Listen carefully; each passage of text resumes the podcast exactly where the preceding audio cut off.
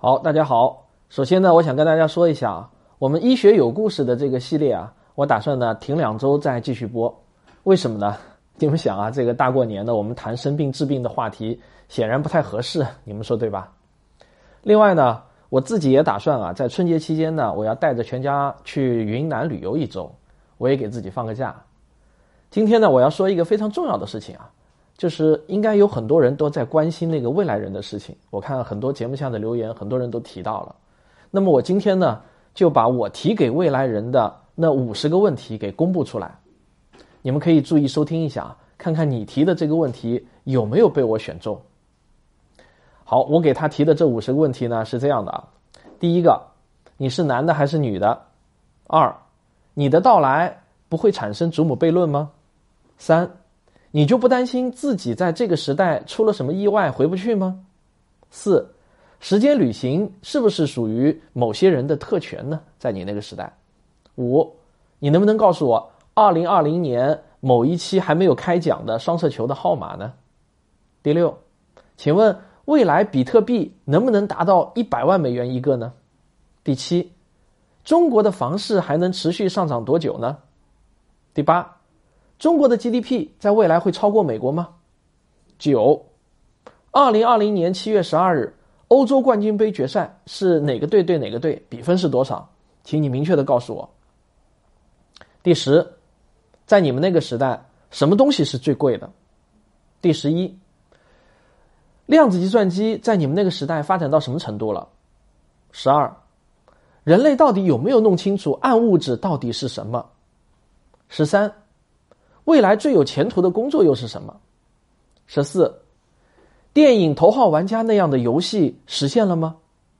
第十五，可控核聚变有没有实现？十六，啊，在你们那个时代，私人飞船是不是像现在的汽车一样普及呢？十七，人类有没有在月球上建立永久的基地呢？十八，马斯克的牛皮啊，到底有没有吹破？十九。火星上是否已经有了常住的人类？第二十，人类有没有发现外星生命？二十一，人工智能的自由意识有没有觉醒？二十二，太空旅游会不会成为普通人的常规旅游项目？在你那个时代？二十三，你们是否还担心人工智能会威胁到全体人类？第二十四。二零六九年的教学模式是线上教学为主呢，还是以线下教学为主？第二十五，你们还用不用手机？第二十六，新能源汽车是否会完全取代现在的汽油汽车呢？如果要取代的话，大概会在什么时间点上？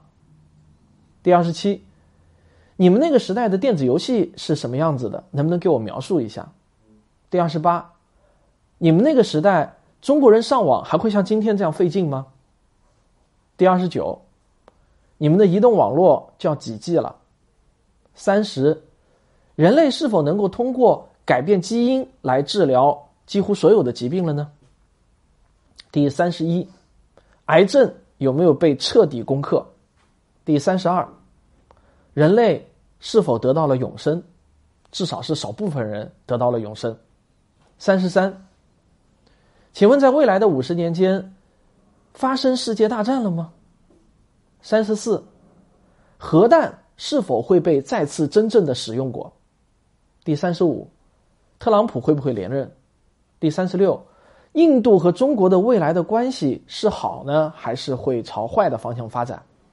三十七，中美之间的关系未来怎样了？第三十八，中国的老龄化问题。有没有得到妥善的解决？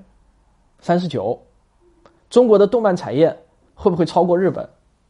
第四十，你们那个时代人类能够拥有 AI 伴侣吗？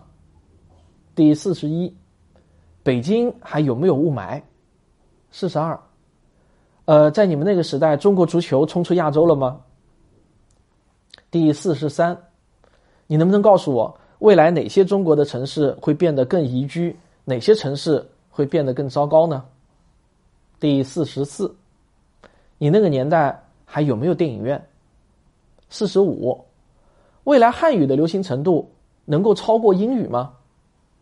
四十六，你们那个时代全球平均气温比我们现在上升了多少度呢？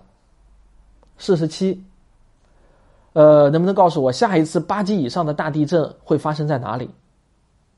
四十八，你对我们这个时代的年轻人的忠告是什么？假如说最重要的一个的话，四十九。联合国还存在吗？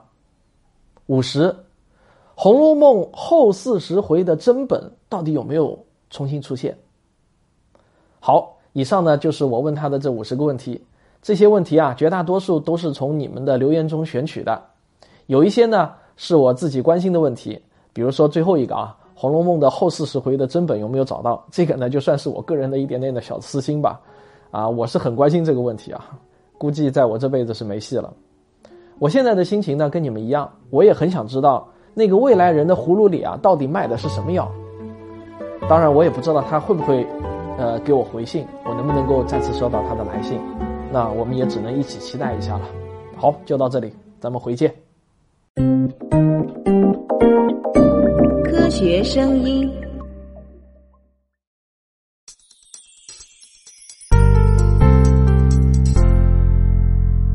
科学声音的观众微信群已经建立好了，只要加我的个人微信号“科学有故事一”，我就会加你入群，大家一起来聊聊科学。